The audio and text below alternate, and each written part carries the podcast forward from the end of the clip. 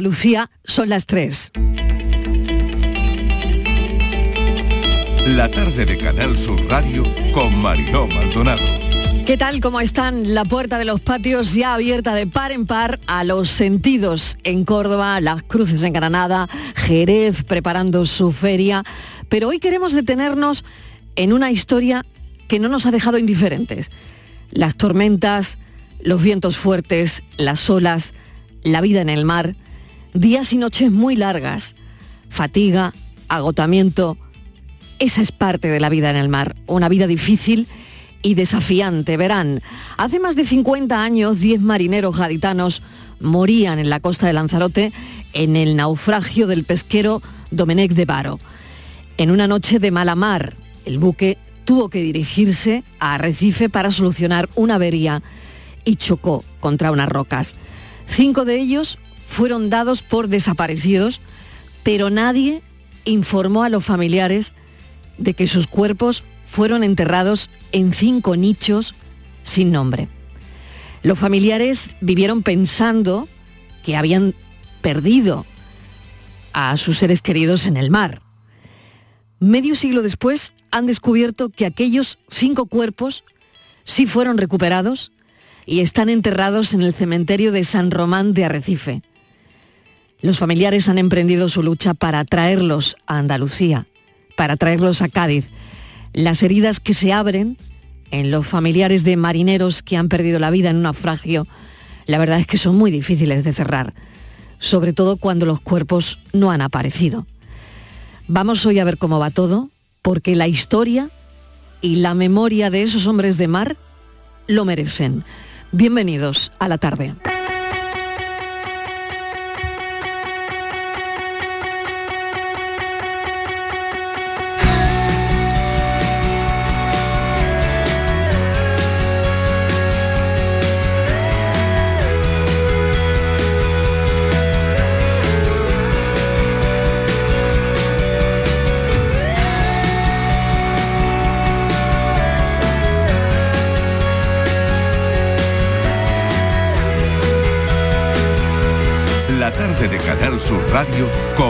Maldonado.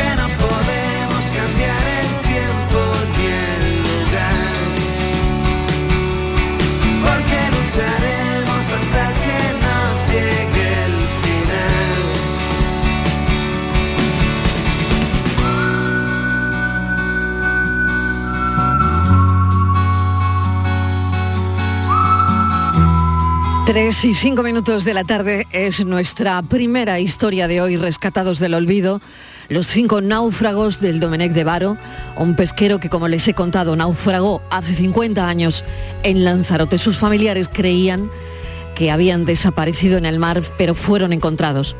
Fueron encontrados y enterrados en un cementerio de Arrecife, bajo unas lápidas sin nombre. La Junta de Andalucía y la Diputación de Cádiz van a ayudar a sufragar los gastos de exhumación de estos cinco marineros gaditanos.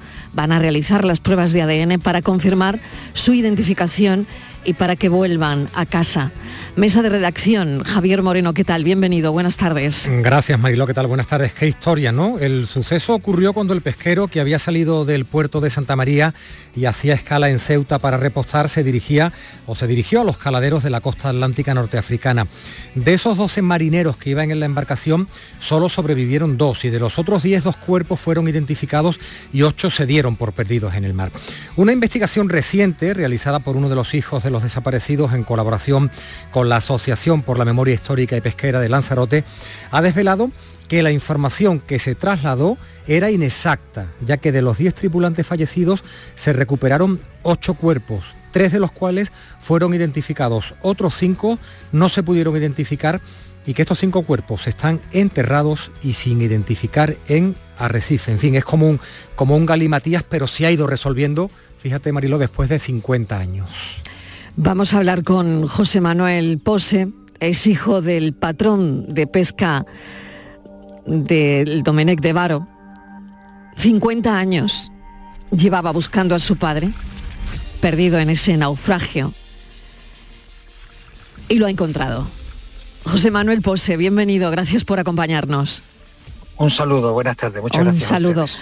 ¿Cómo ha ido todo, José Manuel? Porque usted no ha dejado mm, ni un momento de buscar a su padre. Algo le decía, o, no sé, si usted tenía em, pues algún, alguna idea de que su cuerpo no estuviese en el mar. Eso es una esperanza que siempre tiene pues la familia, en este caso yo, hijo y mis compañeros, de que nuestro padre, nuestro cuerpo, el cuerpo de nuestro padre apareciera. La situación es que durante 50 años eh, nos habían contado una historia y es que habían desaparecido en el mar. No nos comunican ni las autoridades ni los organismos de la época que aparecen cinco cuerpos y que se entierran. Empezamos a investigar con una colaboración tremenda de las instituciones, sobre todo el Archivo Municipal y el Ayuntamiento de Arrecife, eh, colaboran con nosotros, nos dejan acceder a toda la documentación y descubrimos el tema. La sorpresa de los familiares, de los hijos y de una viuda sola, que es la única que queda vida, viva, se puede imaginar cuál es. No, no, no, nos no- comprendemos por qué las autoridades nos ocultaron en ese momento la aparición de estos cuerpos. No lo entendemos, pero bueno, 50 años después, dentro de la pena, estamos pasando el duelo ahora, pero con una alegría y una esperanza enorme, como puede comprender.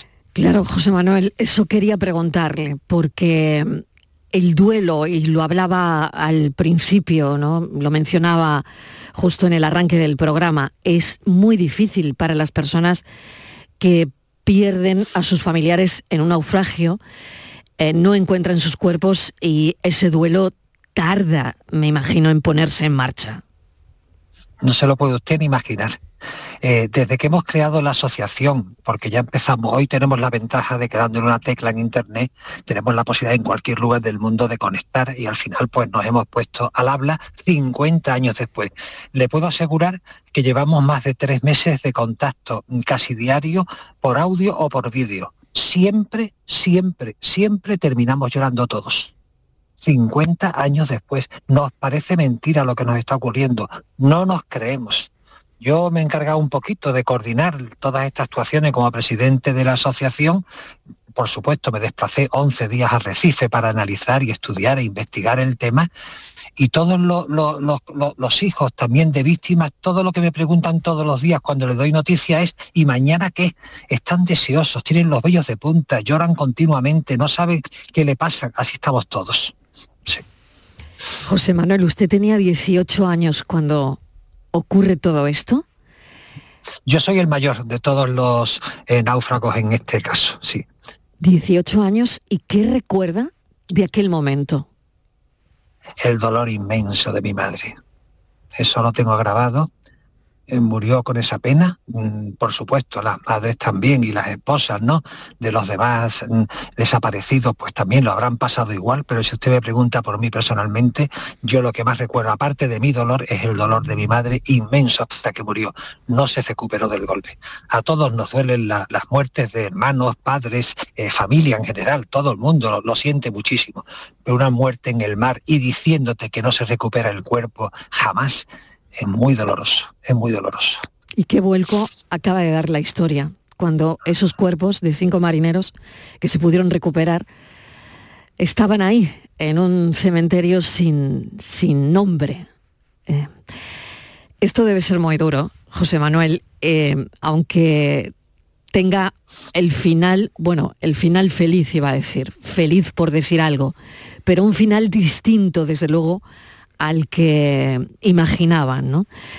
Y al que nos contaron. Y al, que, les contaron, y al que les contaron. Claro, ¿ahora qué? Porque a partir de ahora, ¿qué?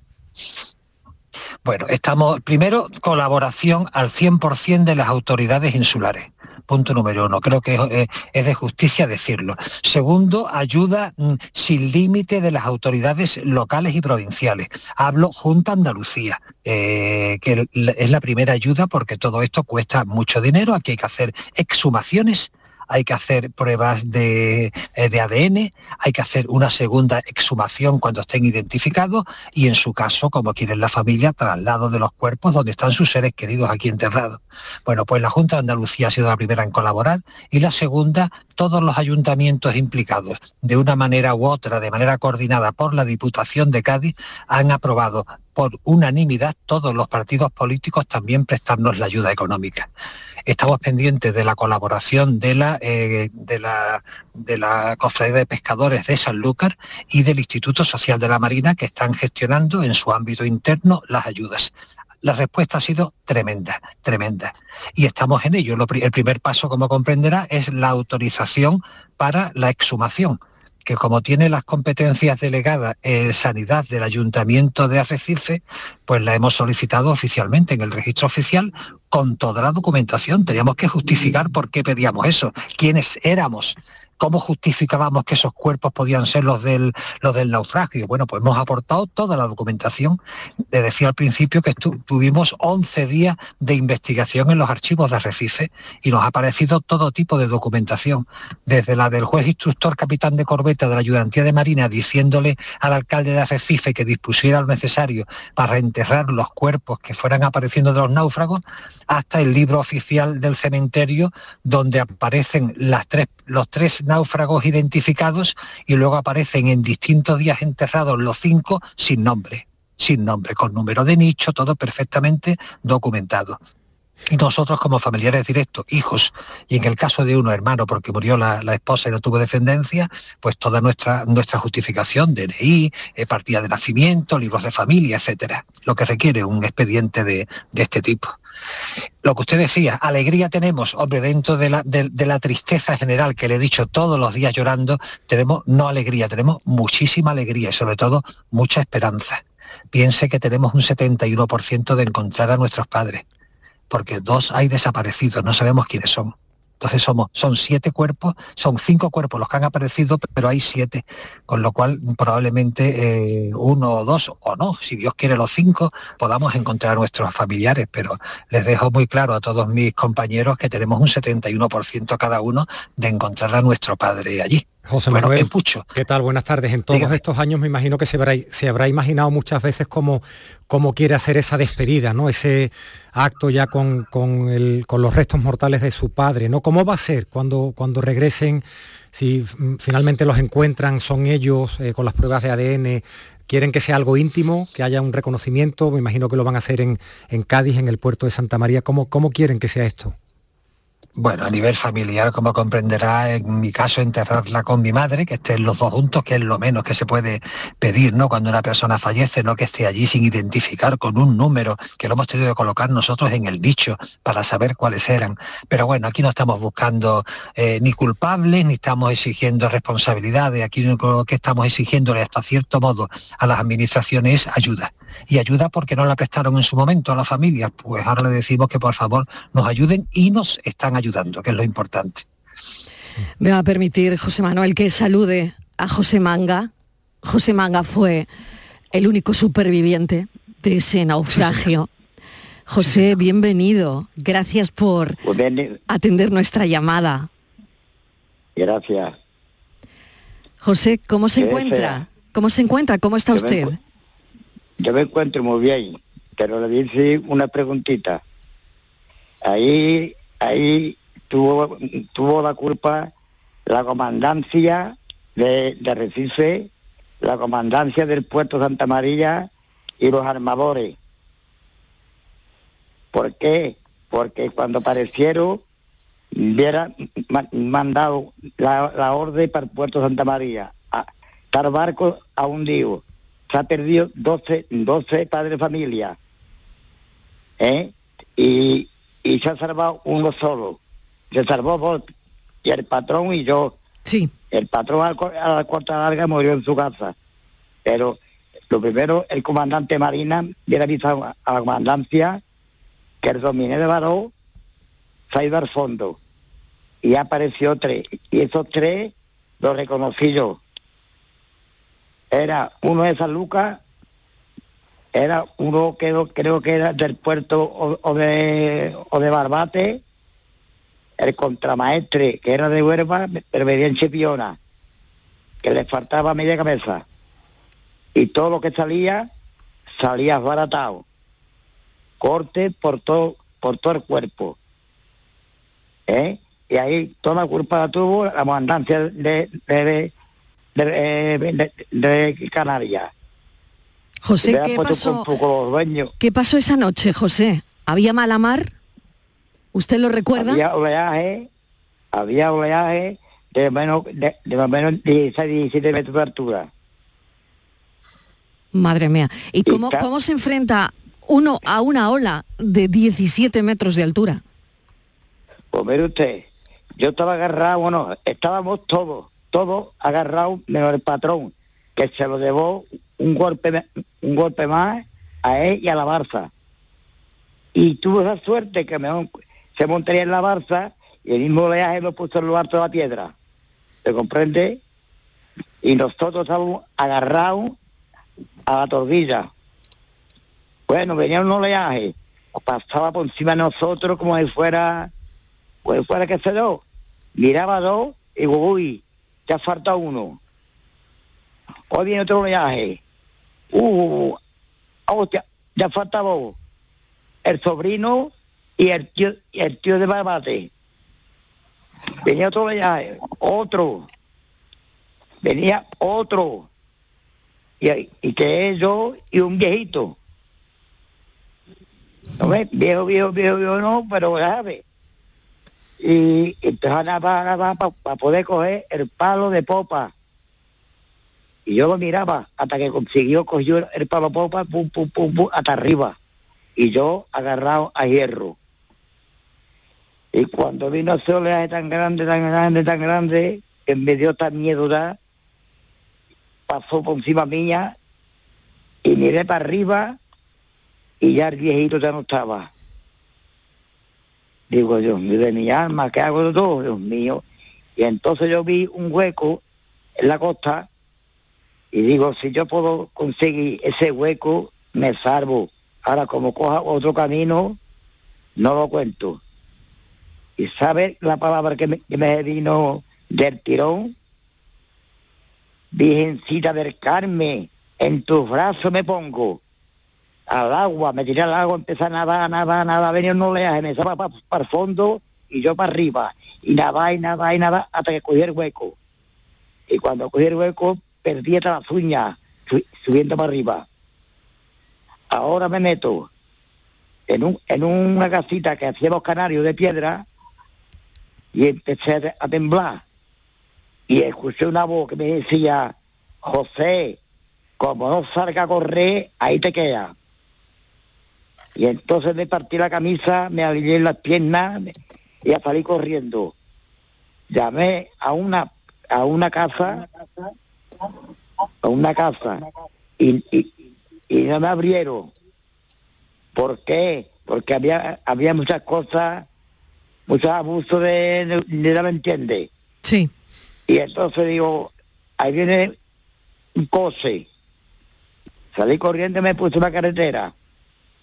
Lo paré y, y el tío salió para adelante. No me ve como vengo, hijo.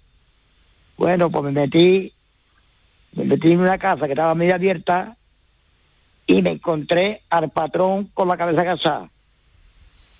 Qué barbaridad. yo me dice, José, José, y lo demás, digo, lo demás por suerte, desgracia, ninguno, ninguno, ninguno ha salvado, ninguno.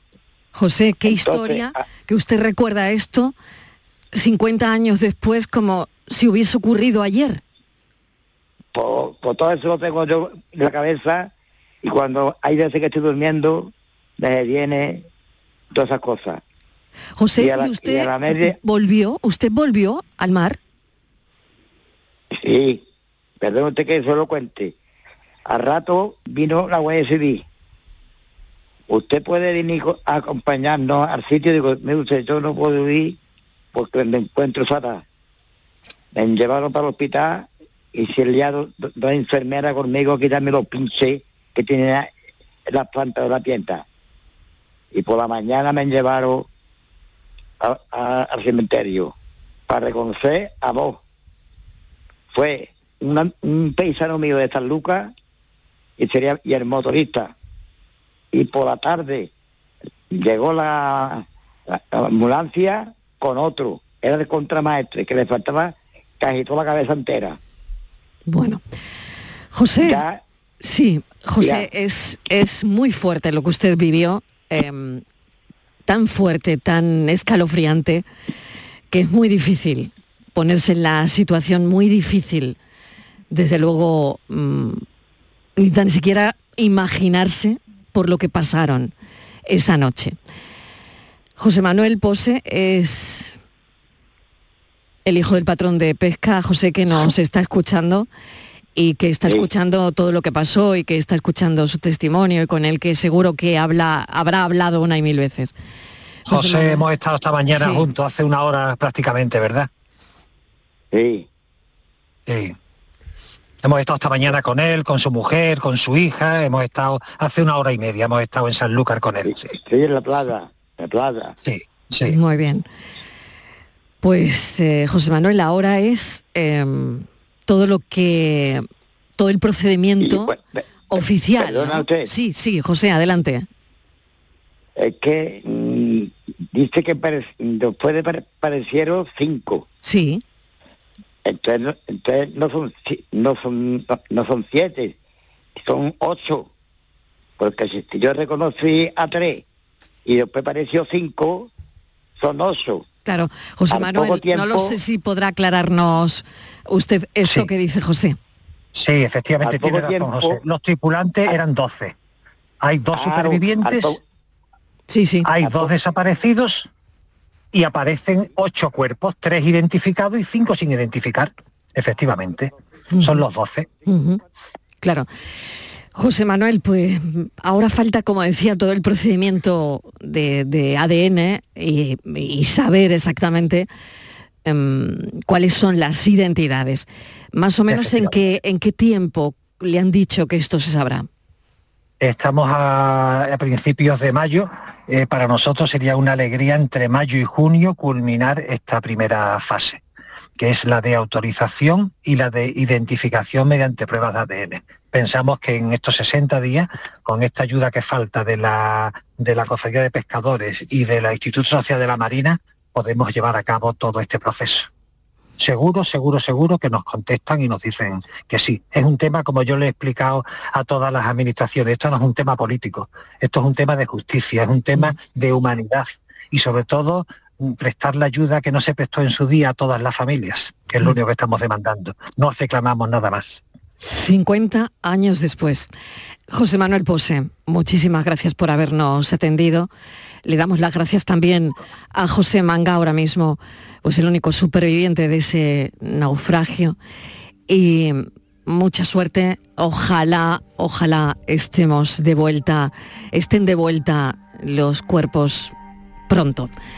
Un Muchísimas saludo. gracias a ustedes. Un saludo Muchísimas enorme. gracias. Muchísimas gracias. Hasta luego, hasta luego. Gracias. 3 y 25 de la tarde. Hacemos una pequeña pausa y continuamos.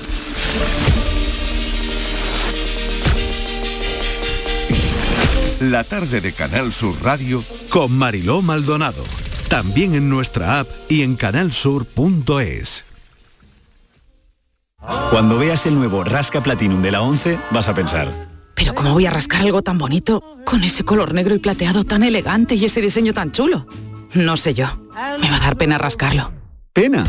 Cuando te enteres de que el nuevo Rasca Platinum tiene tres juegos muy divertidos y un premio de hasta un millón de euros, ya no te va a dar tanta pena. Nuevo Rasca Platinum de la 11. Qué bonito es. Sí, te toca. A todos los que jugáis a la 11, bien jugado. Juega responsablemente y solo si eres mayor de edad. ¿Te gustan los chollos? En Rapimueble los tienes así de claros. Dormitorio de matrimonio solo 149 euros. Composición juvenil solo 394 euros. Llévate tu chollo al instante y paga en 12 meses sin intereses con la garantía de Rapimueble. Más de 200 tiendas en toda España y en rapimueble.com. La información más útil, el detalle de lo que pasa en Andalucía y en tu entorno más cercano, lo tienes en La Mañana de Andalucía con Jesús Vigorra. Con toda la actualidad, los protagonistas y las opiniones que te interesan. Buenos días Andalucía, son las 6 de la mañana. La Mañana de Andalucía con Jesús Vigorra. De lunes a viernes desde las 6 de la mañana. Más Andalucía. Más Canal Sur Radio.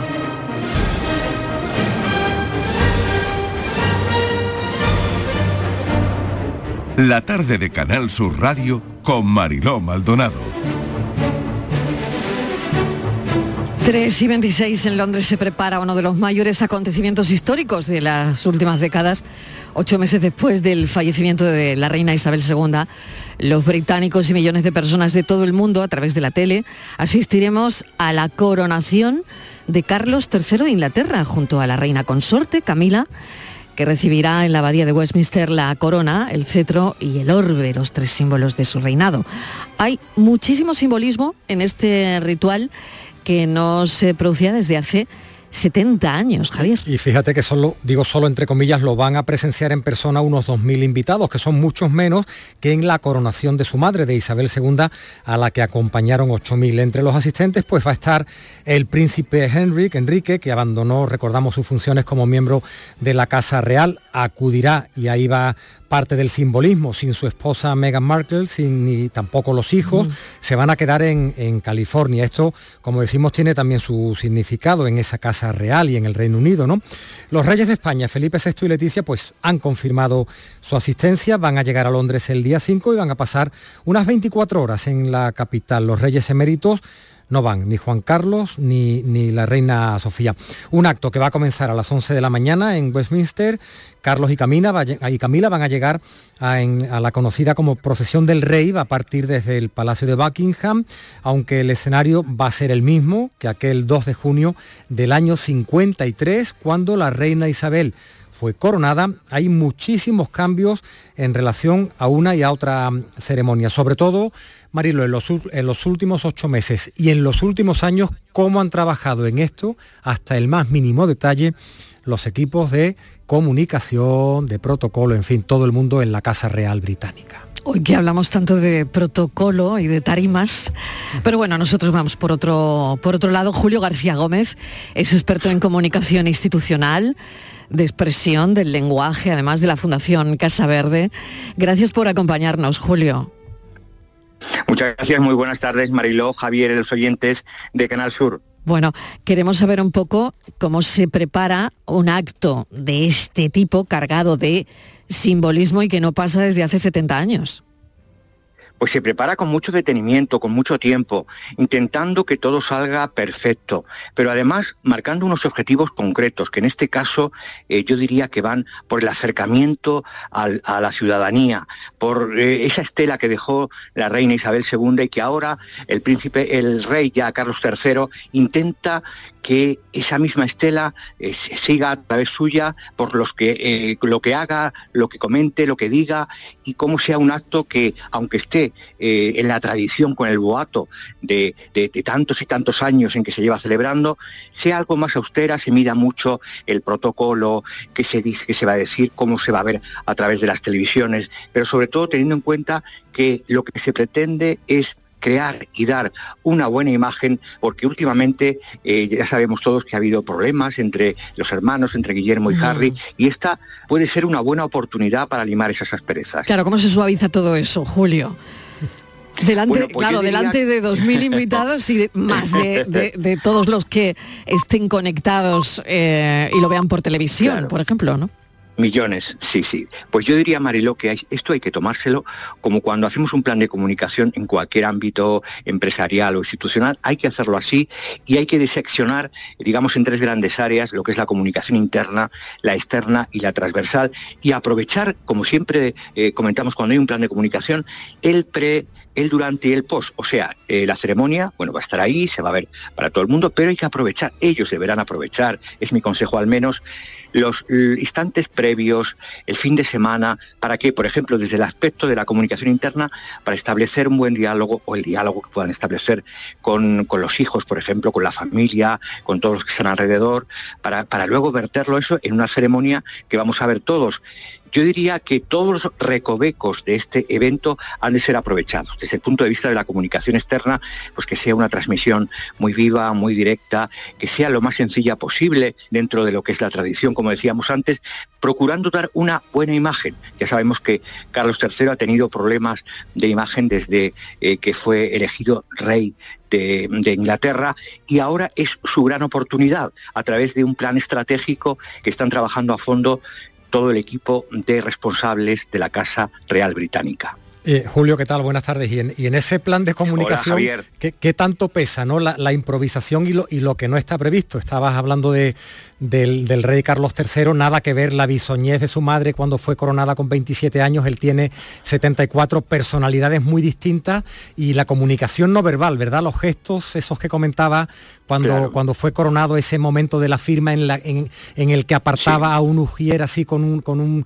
Eso puede pesar mucho, ¿verdad? En la imagen que transmite la Casa Real Británica. Sí, sí, Javier, mucho porque todos vamos a estar muy pendientes de qué dice, cómo mira, de todo, del gesto, del torso. Bueno, pues yo diría, mm, mi consejo ¿eh? de profesional es la naturalidad ante todo, bueno, y transmitir confianza, eh, cercanía, con ese gesto, con esa mirada, con, con ese movimiento cuando él tenga que, acercarse para ser coronado.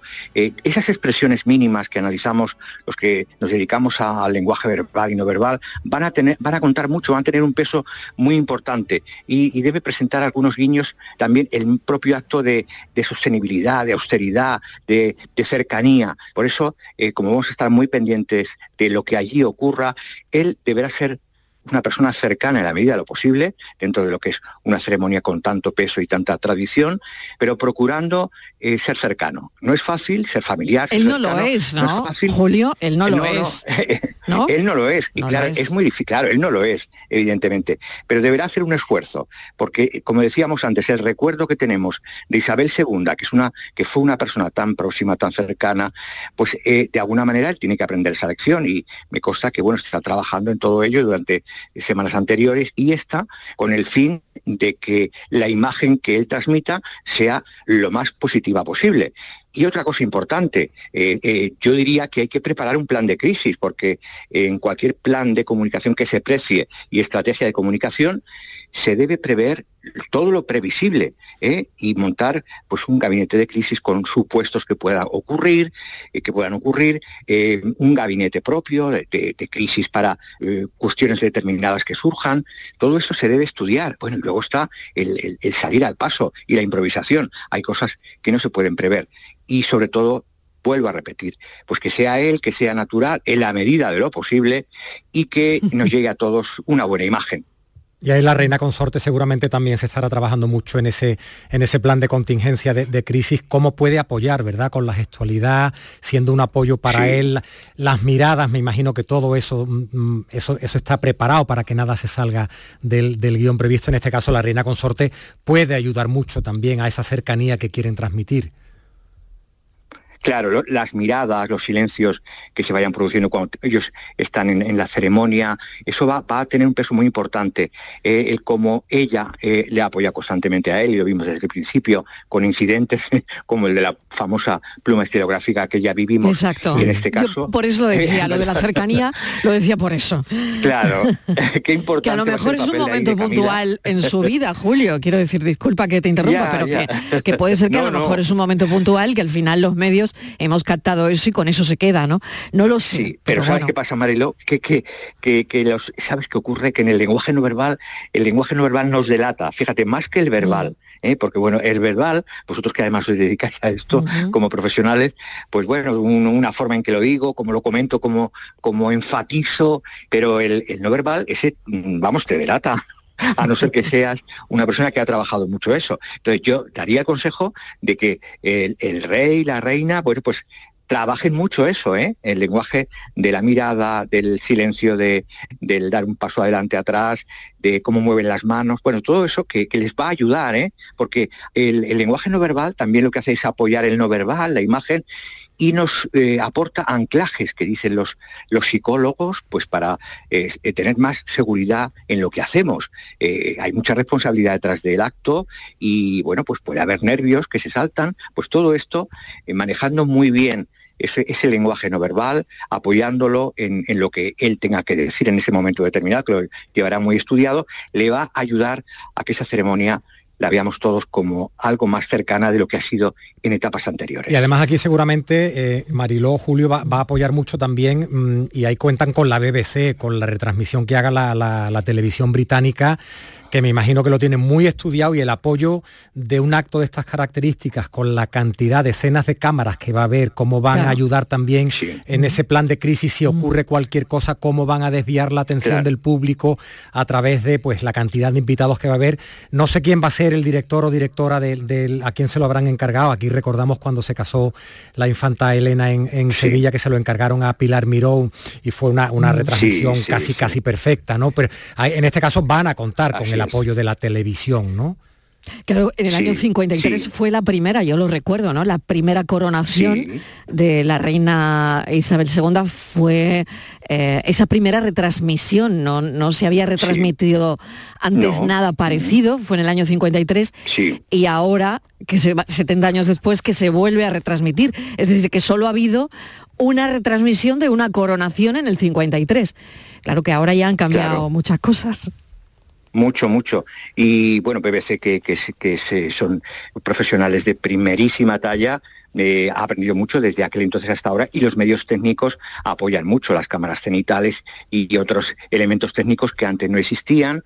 Eh, se va a medir mucho el plano, hay, un equipo muy importante, un, equipo de profesionales eh, de primera línea que están trabajando en eso. Es una labor coral, evidentemente, aunque hay un, equipo de dirección y se está trabajando mucho en, en lo que es el previo, ¿no? el ensayo, el, el ver el movimiento de cámara aquí o allá, el cómo a la hora de la realización, esa mirada de los invitados de unos a otros, el primer plano, el, el plano medio, todo esto es un trabajo, es, es un encaje de bolillos, le llamamos, pero con la experiencia y la profesionalidad de una casa, de una institución como es la BBC, pues seguro que lo, lo van a abordar.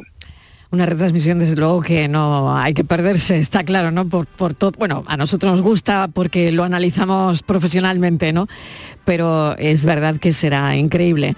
Julio García Gómez, muchísimas gracias. Es experto en comunicación institucional, expresión y lenguaje de la Fundación Casa Verde. Así que le agradecemos enormemente que nos haya atendido esta tarde. Muchas gracias y ya para terminar, Javier, y me da solamente decir que será importante medir muy bien las debilidades, las amenazas, las oportunidades que pueda mostrarnos esta ceremonia, con lo que llamamos en, en comunicación ese mapa DAFO, esas debilidades que son el enfrentamiento entre miembros de la Casa Real, esas amenazas que puede haber por la pérdida de prestigio y solidez de la institución, pero medir bien las fortalezas en el compromiso con la nación, con sus representantes y con, y con la sociedad y ver en este evento oportunidades, como es utilizar la coronación como punto y aparte de inflexión para mostrar a los ciudadanos el nuevo talante y modernidad de la corona para adaptarse a los tiempos actuales. Muchísimas gracias, Julio. Un saludo. Un saludo, buenas tardes. Bueno, estaremos también pendientes, Javier, de las miraditas. De las miraditas. Y estaba yo pensando hay, también en, en cómo se lo han preparado los reyes de España, que eso no se improvisa, cómo van a entrar en la abadía el, el rey Felipe VI y Leticia, en fin. Yo me conformo con un, con un, las palomitas, con ir bien preparado de palomitas porque la voy a ver, la coronación la voy a ver porque tiene muchos detalles desde el punto de Sí. vista de la comunicación también, como, Desde luego. como nos decía Julio. Mm, Desde luego que sí. Bueno, pues muchísimas gracias, Javier Moreno. Mañana más. Mañana más, un abrazo, gracias. Un abrazo enorme. Adiós. Foto del día. Vamos a por ella. Buenas tardes, Francis y Mariló. ¿Qué tal? Pues hoy en la imagen del día he querido rescatar una fotografía del fotógrafo francés Jérôme Gilles. Jérôme es un fotógrafo que trabaja para la agencia Nur Photo en París. Como todos sabemos, ayer fue el Día del Trabajador, el día del 1 de mayo. Y Jérôme eh, hizo una magnífica fotografía que en la que podemos ver un, un manifestante con la cara herida llena de sangre que está siendo detenido por la policía. Esa imagen para mí, como digo, tiene muchísima fuerza, ya que puede reflejar todo el panorama, de tensión que está viviendo Francia en los últimos días, ya que han subido la jubilación de los 62 a los 64 años. Y nada, ese es mi aporte de hoy espero que todo vaya bien. Un saludo. Un saludo, un primero de mayo fuerte en Francia. ¿Quién ha elegido la foto de hoy? Pues mira, Marilola ha elegido para esta tarde Jordi Vidal, eh, fotógrafo cordobés que se formó en la Escuela Grisarte, Barcelona, donde se especializó en fotoperiodismo. En 2013 cubrió sobre el terreno las revueltas que tuvieron lugar en Estambul y posteriormente regresó a España, aunque no sería hasta 2017 cuando volvió a sentarse en su ciudad natal como colabora- colaborador del Grupo Yoli. Actualmente desarrolla su trabajo como fotógrafo freelance, compaginando su labor para distintas agencias de comunicación con otros proyectos relacionados con el marketing digital. Gracias, Francis. Fotoperiodistas que buscan su imagen del día. La tarde de Canal Sur Radio Con Mariló Maldonado.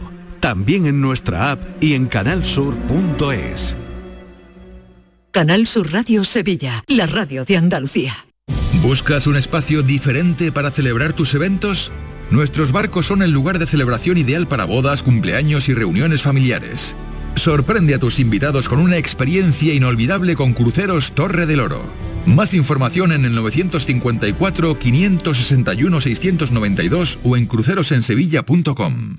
Vuelve Film Symphony Orchestra con Krypton. Última oportunidad para asistir al espectáculo inspirado en las mejores bandas sonoras de los héroes y superhéroes del cine. Superman, Spider-Man, Capitán América, Iron Man, El Último Moicano y muchas más. 26 de mayo, Fibes. Ya a la venta en filmsymphony.es. Escucha bien lo que te voy a decir. Alégrate, ya no te vas a arrepentir. Yo te voy a ayudar a que puedas ahorrar nuestro petróleo. Ese sol y no lo pueden apagar. Placas fotovoltaicas Dimarsa. Infórmate en el 955 12 13 12 o en dimarsa.es. El Ballet Nacional de Cuba, una de las más prestigiosas compañías danzarias del mundo, celebra su 75 aniversario con una gira por España. En Sevilla tendrás la oportunidad de verlo el 2 de mayo en el Auditorio de la Cartuja. Compra ya tu entrada en cartujacenter.com. La gente que más madruga, que viaja, que estudia, que trabaja, lo cuenta en La Mañana de Andalucía, el club de los primeros de Canal Sur Radio. Tenemos un número de WhatsApp para todos los que estéis despiertos desde bien temprano y queráis participar en el programa. Es el 616-161-161. La Mañana de Andalucía, el club de los primeros de Canal Sur Radio, de lunes a viernes desde las 5 de la mañana, con Charo Padilla. Más Andalucía, más Canal Sur Radio. La tarde de Canal Sur Radio con Mariló Maldonado. Estos son nuestros teléfonos 95 1039 105 y 95 1039 16. Martes y asuntos de consumo, mesa de redacción, Estíbaliz Martínez, ¿qué tal? ¿Qué ponemos hoy sobre la mesa? Hola Marilo, ¿qué tal? Buenas tardes. Pues mira, vamos a ver cómo están las ciudades, si nuestras ciudades están limpias o no. Porque las limpiezas, Mariló, de las calles, de las plazas, de los jardines, a todos, ¿no? Nos preocupa a todos los ciudadanos y a todos nos gusta ver nuestras ciudades limpias. De hecho, cuando vemos una ciudad, estamos de visita en algún sitio y vemos una ciudad sucia, nos llama mucho la atención y comentamos siempre, ¿no? Es una ciudad sucia. Así que eh, OCU, ¿qué ha hecho? Pues ha hecho una encuesta, Mariló, a ver cómo está la limpieza viaria en, en las ciudades. Y tengo que decirte que las ciudades andaluzas han salido de regular a mal. De regular a mal. Eh, Sevilla, de todas las andaluzas, eh, hay tres, fundamentalmente, que destacan, han salido muy mal en esta encuesta que han hecho. Palma, Alicante y Sevilla, Mariló. Y luego, bueno, pues Sebastián de los Reyes, que es Madrid, Las Palmas de Gran Canaria, Barcelona y Madrid. De Andalucía es Sevilla, pero las demás no sé cómo han quedado, a ver si José Carlos Cutiño nos, lo, nos ubica un poquito. Vamos a saludarlo ahora mismo. Hoy tenemos consumo y tenemos a nuestro abogado José Carlos Cutiño que nos echa una mano con todo esto, delegado de la OCU en Andalucía. José Carlos, bienvenido. Hola, buenas tardes. Bueno, a ver qué nos cuentas de la limpieza urbana, si mejora, si no mejora. Eh, ¿Qué dicen las estadísticas? ¿Qué dicen eh, los rankings de, limpieza? Pues salimos mal, ¿eh? al menos en la percepción de los ciudadanos. Ahí comentaba Estival, y esto es una encuesta casi 7.000 ciudadanos en 69 grandes ciudades españolas y la percepción es mala. De hecho, ha bajado un punto en los últimos cuatro años, en vez de mejorar eh, la media, ha bajado de un 53 sobre 100 a un 52 sobre 100. Es poco, pero es verdad que algunas ciudades se han dado un batacazo y entre ellas está Sevilla que ha perdido 10 puntos de una encuesta para otra. Eh, se nos va a 38 sobre 100. Esto si lo pasamos a notas del colegio de toda la vida es un 3,8, es que no llegamos ni al 4, ¿no? Y, esto es, grave porque además no es Sevilla precisamente una ciudad donde se invierta poco en limpieza, todo lo contrario. Es una de las ciudades donde la inversión en limpieza es más importante eh, en relación a los resultados que sostienen. 81 euros por cabeza en Sevilla de inversión en limpieza, de las más altas que hay en España. Esto quiere decir varias cosas, o que no se hace bien, no se hace de manera eficiente, o que eh, bueno, mm, tampoco hay un nivel de concienciación ciudadana suficiente, porque evidentemente hay una parte de, esto que corresponde a la limpieza y hay otra parte que corresponde a lo que no se debería de ensuciar, ¿no? Y, los principales elementos que ponen de manifiesto los encuestados es, sobre todo, la presencia de excrementos caninos en las calles, eh, el abandono eh, de objetos y de bolsas junto a los contenedores, la suciedad causada por, por el botellón, incluso en la zona de hostelería y restauración, y la, limpieza de las zonas, eh, digamos, de suburbanas, ¿no? Polígonos y este tipo de cuestiones, lo que peores notas saca en el caso de, Sevilla. Eh, en general Andalucía sale mal, eh, comentábamos antes, luego por ejemplo Jerez saca un 4,1, Málaga un 4,1 también, eh, de, las ciudades andaluzas, la única que, realmente llega a aprobar,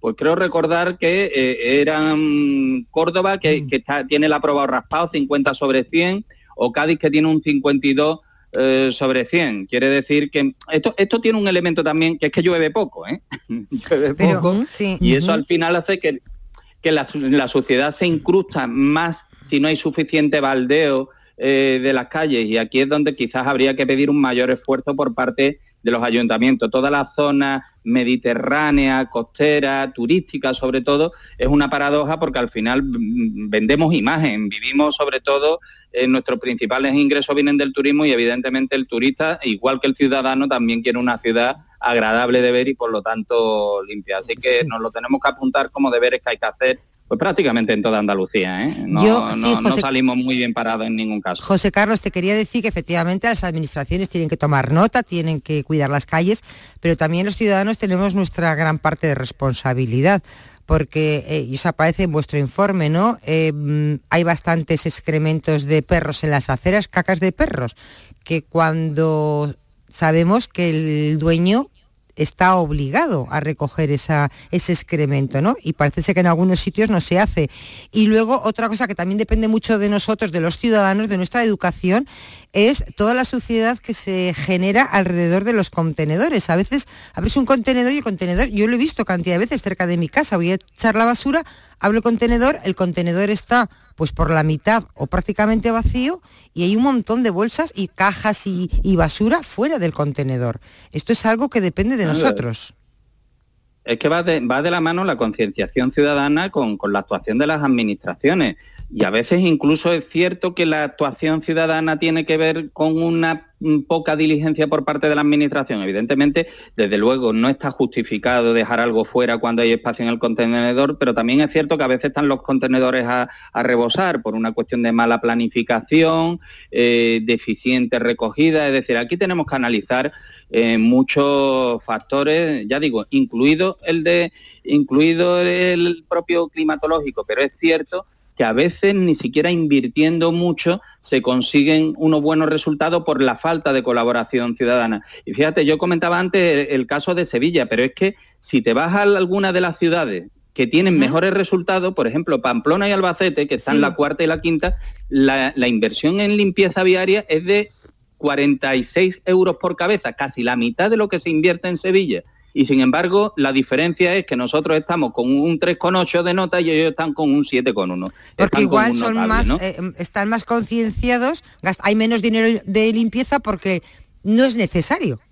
Porque no es necesario, porque la gente tiene las calles, no solo de limpiar, sino de no ensuciar, de no ensuciar. Y en el caso de Pamplona a lo mejor llueve más, pero en el caso de Albacete no creo que llueva mucho más que en cualquier ciudad andaluza, ¿no? Entonces esto nos lo tenemos que apuntar en el debe de, forma absolutamente incuestionable y tenemos que pedirle responsabilidad a las administraciones, pero también mirarnos un, poquito eh, cómo actuamos a la hora de ser responsables también con nuestros actos. Hay una corresponsabilidad aquí, desde luego está claro. Voy a recordar el teléfono del programa que es este que suena.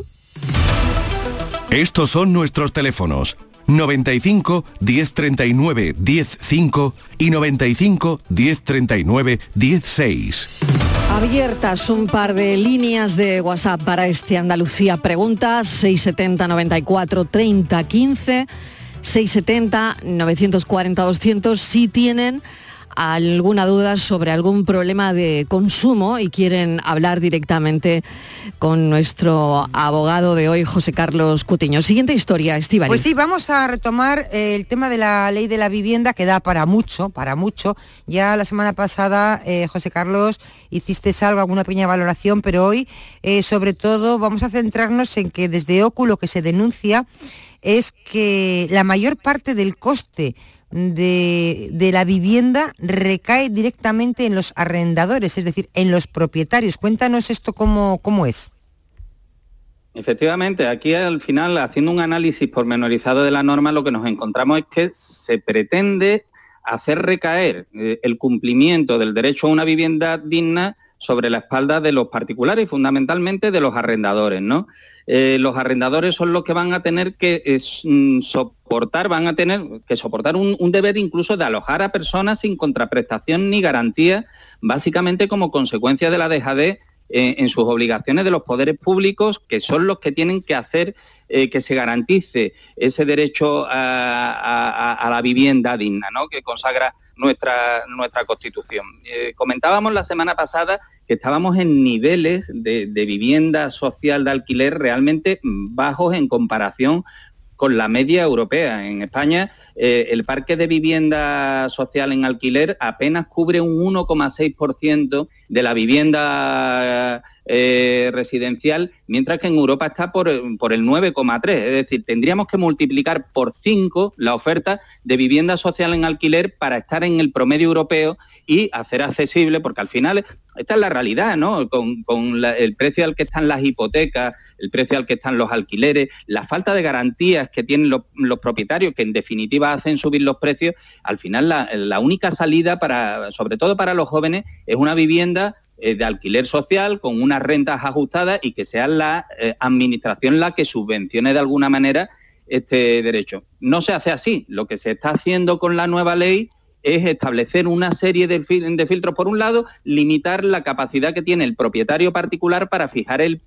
precio de su vivienda. Es decir, se está limitando el ejercicio de la propiedad privada y de alguna manera se está castigando a quien ha decidido eh, tener unos ingresos adicionales que muchas veces, eh, eh, cuando hablamos de grandes tenedores, de empresas y tal, bueno, pues a lo mejor puede estar justificado, pero cuando hablamos muchas veces de, de pequeños tenedores, que a veces son jubilados, que lo necesitan para complementar su pensión, personas que, están, que, que- que incluso necesitan de esos ingresos para pagar hipotecas, etc., y realmente les estamos haciendo eh, un flaco favor, le estamos haciendo soportar sobre sus espaldas la falta de oferta eh, de vivienda pública y al final lo que lo estamos eh, haciendo es invitarlos a abandonar el mercado de alquiler, que es un poco absurdo, ¿no? Porque al final probablemente muchos de estos propietarios van a llegar a la conclusión de que para este viaje no le hace falta esas alforjas, que lo mejor que pueden hacer es vender la vivienda olvidarse del alquiler, no sacarla al mercado, con lo cual a menor oferta seguirán subiendo los precios.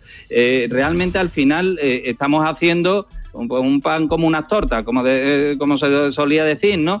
Y, lo que te- realmente se tendría que hacer, que es estar recuperando vivienda para el mercado, para, para el parque público, mm, a través de la, de la construcción, de la promoción en colaboración público-privada, incluso de la compra de viviendas que pudieran estar interesados sus propietarios en poner en el mercado. Eh, en vez de hacer eso, bueno, pues lo que estamos haciendo es hacer aún más complicado, más conflictivo el mercado de alquiler privado, echar a posibles arrendadores y provocar que a través de la disminución de la oferta se terminen encareciendo esos precios porque además eh, el, propietario tiene poca garantía de recuperar la, la vivienda en caso de impago y además dificultades para subir la renta de conformidad con la subida de- del índice de, de precios al consumo, que es en definitiva el, que determina cuánto dinero queremos sacar eh, para, para destinarlo pues, a otros usos. ¿no? Eh, es que eh, esto es poco, muy poco comprensible a día de hoy. Y de Tenemos- hecho, cada vez que sí. está hecho, eh, ha dado mal resultado.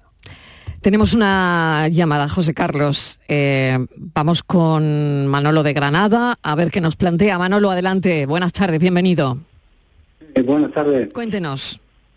Eh, actualmente mi hija se va a comprar una vivienda y yo quisiera saber cuáles son los, los impuestos que le corresponde a, a la hora de hacer la hipoteca a ella. Pues A sí, mira, esto, está descrito. eh, hay que separar lo que son, porque entiendo que se refiere a todos los costes de gestión asociados a esa compraventa. Hay que separar los, eh, los conceptos fiscales que van asociados a la compra de los que están asociados a la, eh, a, a la constitución del préstamo hipotecario. Entonces, cuando se compra una vivienda, siempre por, como coste tributario de esa, de esa compra, hay dos, dos cosas que hay que tener en cuenta. Por un lado, la plusvalía que la paga siempre el vendedor. ¿eh? Eh, Eso antiguamente se repercutía al comprador, pero no, es ilegal, es abusivo repercutirlo al comprador, por lo tanto, es el vendedor quien tiene que pagar la plusvalía. Pero el comprador tiene que pagar o bien el IVA si se trata de una vivienda nueva o bien el impuesto de transmisiones patrimoniales según las características de la vivienda, la edad, etcétera, eh, que es un impuesto delegado de, la Junta de Andalucía. Pero luego está lo asociado a la, a la constitución del préstamo hipotecario. Bueno, pues a día de hoy, con la nueva, con la reforma que se hizo de la ley hipotecaria, el banco tiene que cubrir los gastos de notaría, registro y gestoría y además el coste del impuesto de actos jurídicos eh, documentados asociado a la constitución de la hipoteca, mientras que el prestatario, el cliente en este caso, lo único que tendría que asumir son los gastos de tasación. Bueno, ¿le ha quedado claro, Manolo? No, so- me estaba tomando nota, a ver, Sí. notaría, registro. Venga, notaría, estaba apuntando. eh, Digamos que, que todo... Venga, notaría, es registro. Todo- mm. todos los gastos menos los gastos de tasación los tiene que asumir el banco. Es decir, prácticamente lo mismo que ya dijo el Tribunal Supremo, lo que hay un cambio, el Tribunal Supremo le trasladaba el impuesto a, a las hipotecas antiguas, el impuesto de actos jurídicos documentados se lo, se lo trasladaba a- al consumidor. Eh, la ley ha establecido que no, que ese impuesto de actos jurídicos documentados recae sobre el banco y por lo tanto el cliente lo único que tiene que pagar realmente son los gastos de tasación de la vivienda. Muy bien. Ahora sí, ¿no, Manolo? Le ha dado Sí, tiempo. Manuela. Le ha dado tiempo, ¿no? Manolo. Sí, le ha dado tiempo, ¿verdad? A tomar nota. Bueno, esperemos que sí. Bueno, sé qué pasa con el sonido, pero bueno, pues mucha suerte, Manolo. Gracias por la llamada. Pues no sé, tenemos un par de minutos, no sé si hay una cuestión. Pues una cosita muy un rápida, minuto nada más. sobre todo felicitar a José Carlos Cutiño porque creo que ha sido él el que ha ganado un juicio contra Dentis, sabéis que son una de esas cadenas de clínicas dentales que tienen tratamientos de low cost, bueno, pues había una denuncia de una cliente, ya OCU dijo en su momento que, ojito, que había que reclamar por todos los tratamientos de esta gente que estuvieran afectados porque muchas de ellas han ido cerrando y ha conseguido Marilo, bueno, pues que la justicia dé la razón a esta afectada y una remuneración económica. Em, bueno, José Carlos, importante. Bueno, que era eh, muy importante porque lo que hemos conseguido, hemos demandado a la financiera, es decir, Dentis está en concurso, no se podía recuperar nada de Dentis y lo que hemos conseguido es que se declare que ese préstamo que le habían dado en la propia clínica, que era de Cetelin, era un crédito vinculado y, se ha tenido en cuenta que el mm. tratamiento no se ejecutó, con lo cual se le ha devuelto todo lo que había pagado a la financiera por el tratamiento no ejecutado y además ha quedado liberada de seguir pagando lo que lo que estaba pendiente. En total estamos hablando prácticamente de 4.200 euros eh, que de una manera u otra, bien porque no lo tiene que pagar, bien porque lo ha recuperado, ha recuperado esta afectada, lo cual es, eh, eh, bastante importante que, al menos después de no recibir el tratamiento no tenga que estar pagando Hasta, hasta su finalización. José Carlos, gracias. Justo ahora gracias noticias. Hasta la semana que viene.